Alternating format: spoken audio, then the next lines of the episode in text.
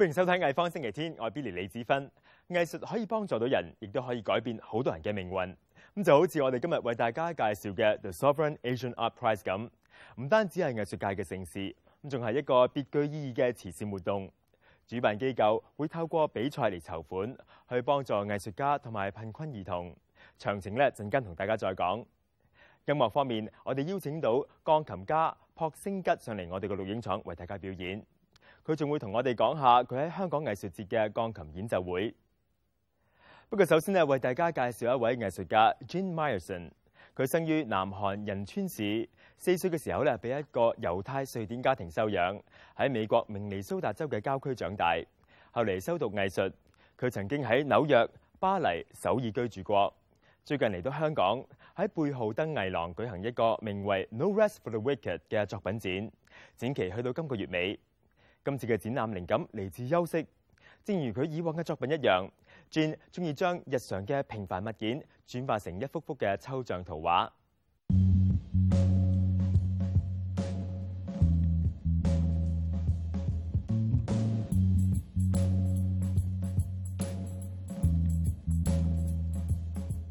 My work is about perception. You know, it's not about um, uh, memory or uh, taste or style. It's about the way that we see things. That's why I use distortion, you know, because it's like the most simple way to affect someone's perception. So the question becomes what's the most important thing? Is it what we're looking at or how we're seeing it? And of course, the most important thing is how we're seeing it.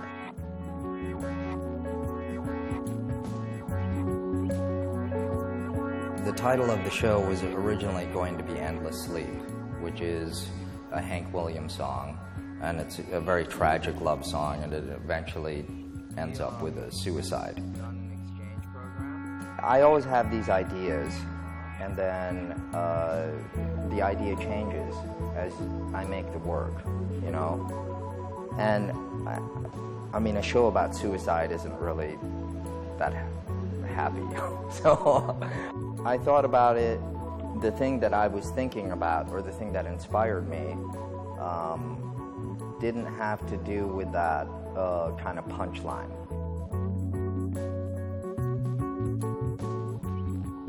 No Rest for the Wicked became more appropriate because of the things that I was thinking about, of the things that I was feeling. I don't really think too much when I'm making a painting because I'm painting. But after it's done, I'll sit and I'll kind of meditate and think about it. The hardest thing isn't deciding what you want, the hardest thing is kind of believing in that consistently.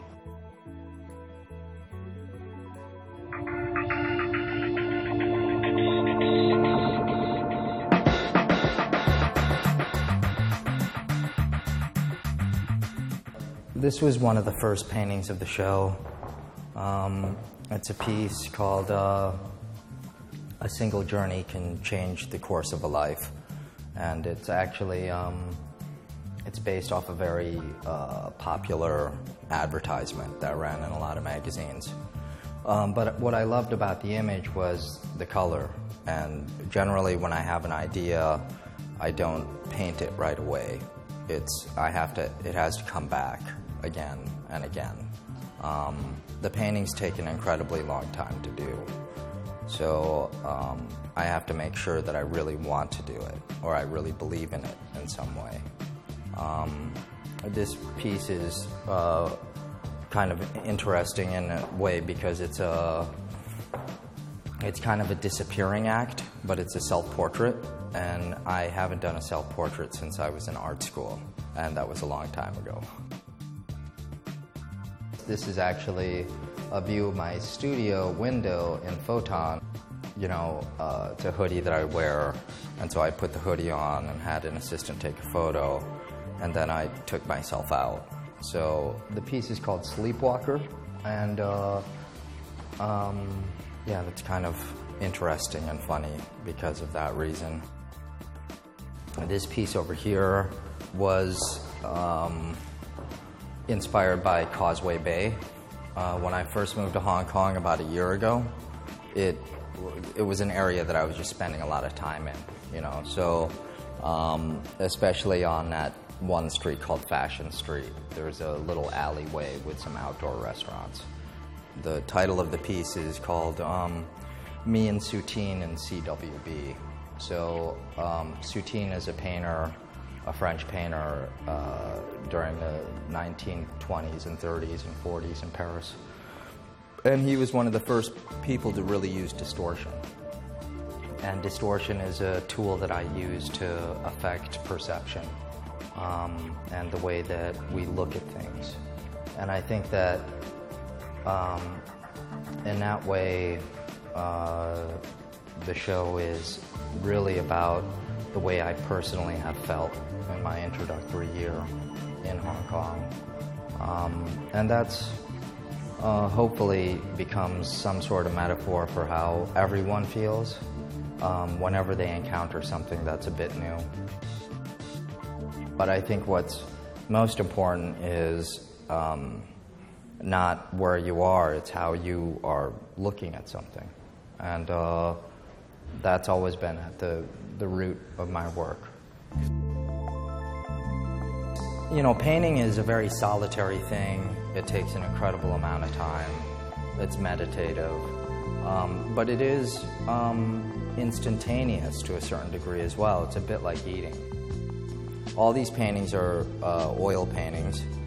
And so a lot of times certain areas need to dry and there's moments of reflection and um, of course when i'm actually painting i'm not thinking about anything but in between there's a lot to think about and a lot to consider i think we're all of us uh, we're an accumulation of where we've been and what we've felt and uh, those things um, absolutely define us. I mean, all I make is painting. I want desperately for the paintings to be an experience and to be something that, um, you know, uh, maybe you haven't seen before. You know, it's always been there, but you haven't really seen presented in that way. I always approach a show like um, without a theme. I mean, I think when art becomes a brand, it stops having a sense of discovery. And I think the, the contemporary art world needs everything, and we all need everything.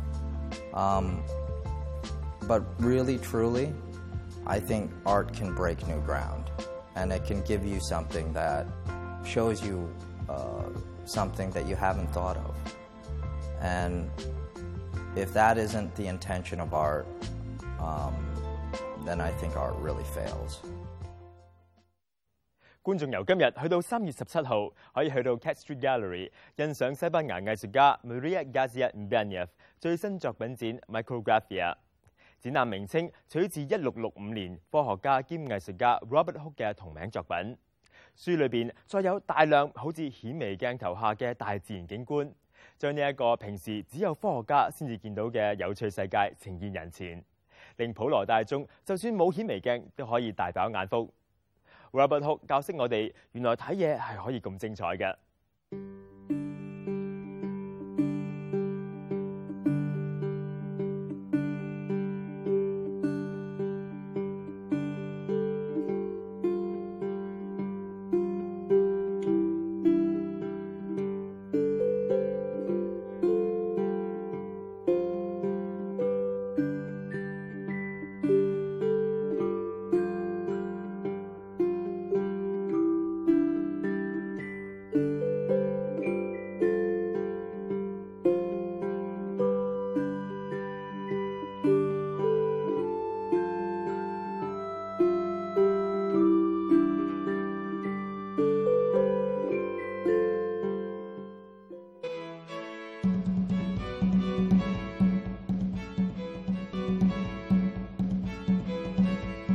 翻嚟藝方星期天。藝術品可以係復康、教育，甚至係治療疾病嘅媒介。The Sovereign Art Foundation 每年都會以藝術品籌款，幫助貧困兒童。呢、一個基金會自二零零三年成立以嚟，每年都會喺亞洲、非洲同埋歐洲舉行藝術大獎賽。咁除咗可以幫助兒童，仲可以為藝術家打響名堂，一舉兩得。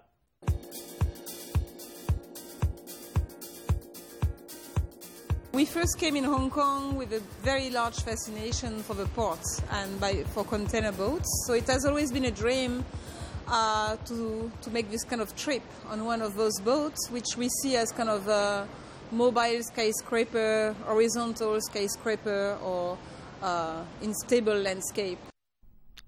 今年 Sovereign Asia Art Prize 嘅得奖作品系 MAP Office 嘅《Back Home with Borderland Number Five》。 作品記錄一艘貨船由深圳鹽田港到香港嘅航程。MAP Office 由一對法國夫婦組成，佢哋喺香港生活咗差唔多二十年。二零零六年，古如郎同林海華成立咗佢哋跨領域嘅平台，佢哋用唔同媒體，包括影片、繪畫、攝影同裝置去探討唔同主題。Back Home with Borderland Number Five 就探讨家呢个概念。 The logic of home and, and uh, where we belong to is very important in, in, this, um, in this work. I mean, it, it, was done something like 10 years after coming to Hong Kong in, in 2005 and, and was a, a, way to say, okay, home is Hong Kong. Uh, this is our, we, we, we don't consider ourselves as tourists or as expatriate, but more living here and, and, and working here and, and part of the society. Natural Wonders 系三十件入围最后阶段嘅作品之一，由澳洲艺术家 Mark Standing 创作。佢话创作灵感嚟自佢喺香港嘅日子。 I think it has an amazing energy here, um, and just kind of you know taking that sort of energy and that vibrancy.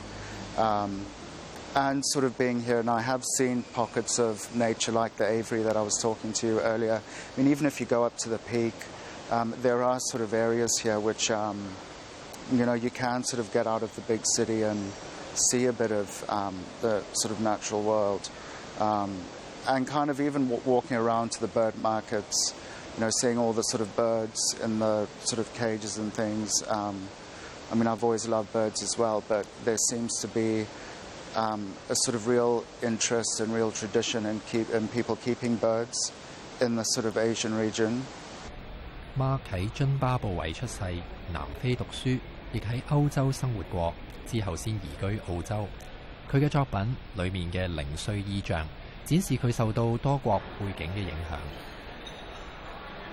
I've picked up a really sort of strong feel for a lot more pastel kind of colours. Um, the soft pinks and the blues and the greens and yellows, um, which are completely different to the colour in Australia, which is quite severe and the light is sort of very bright, and so the earth tones in, t- in terms of sort of like the, the red earth is kind of very, very red, the sky seems to be very, very blue, um, where Asia to me just seems sort of kind of a lot softer with the, with the light source.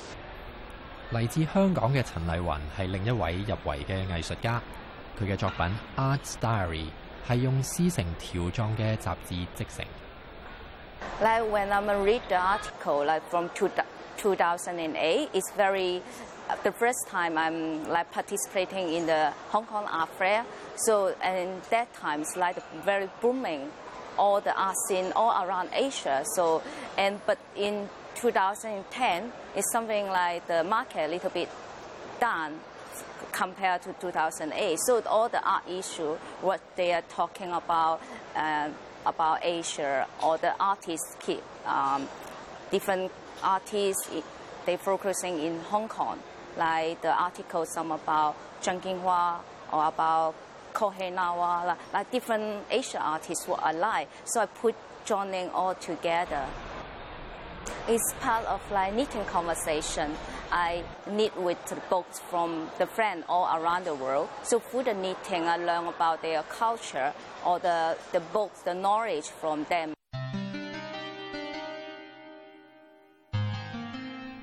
今年系 Sovereign Asia Art Prize 第九年举行，入围作品嚟自亚太区唔同地方，得奖者可以获得三万美元奖金。 所有參選作品都喺二月廿一號舉行嘅慈善晚宴拍賣。呢、個一年一度嘅藝術獎有多個目標。What we hope to achieve through the foundation, and I think we can see evidence of going some way towards this at least, and, and maybe better than that, is to give artists a big career boost and at the same time raise money for charity. 今年我哋籌得三十四萬三千美元善款，一半將會用喺以藝術治療去幫助香港、中國同東南亞嘅弱勢兒童，另一半就會直接用喺藝術家身上，去資助佢哋未來嘅項目。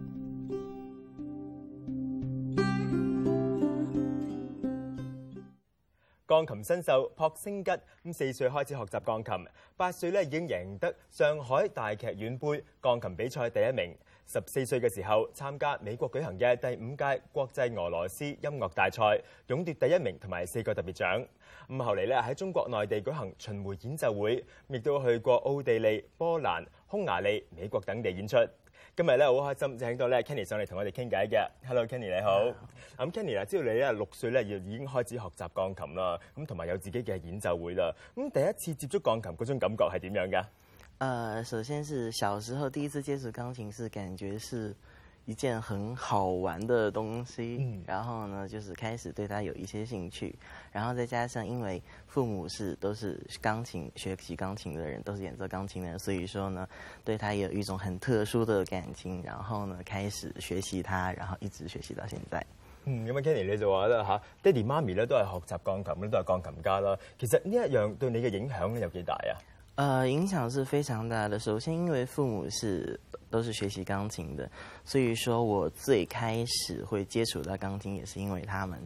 然後呢，呃，也可以算是他们先把我帶入這裡，然後我開始對它產生了興趣，產生熱愛，然後可以一直努力的學習到現在。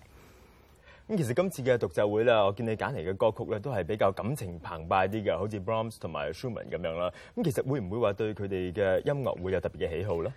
呃，首先，因为这一次音乐会的选举都是选择浪漫派时期的作品，然后浪漫派时期的作品都是情感表现方面非常的强烈，然后本呃我本身也是属于比较喜欢也比较擅长去演奏这一方面的东西，然后比如说像这一次要演奏的舒曼的 Carnival，就是他很会用一些，比如说像音符，然后像一些。對話以及一些内在含义带入到这个曲子里面，所以说我非常喜欢。咁其实咧，今次你就系第一次喺香港艺术节里边嘅演出啦。你自己嘅感觉啊，心情系点样啊？呃，首先是当然是非常的兴奋，非常开心可以来表演，然后也会有一点紧张，然后当然我会尽最大的努力去做好它，去表演。咁其實咧，Kenny，我知道你就而家喺香港進修緊啦，喺香港演藝學院。咁其實開開頭嘅點解會嚟到香港讀演藝嘅咧？呃，首先是很喜歡香港這個城市，然後再加上演藝學院是非常好的學校。但是最主要的一點是我很喜歡我現在的老師郭先生，所以才會選擇來這邊讀書。咁 Kenny 啊，今次會為我哋帶嚟咩嘅樂曲咧？呃，这一次会演奏的是 Griffiths 的《水蟲 Picture》里面的最后一首 The《Nightwing》。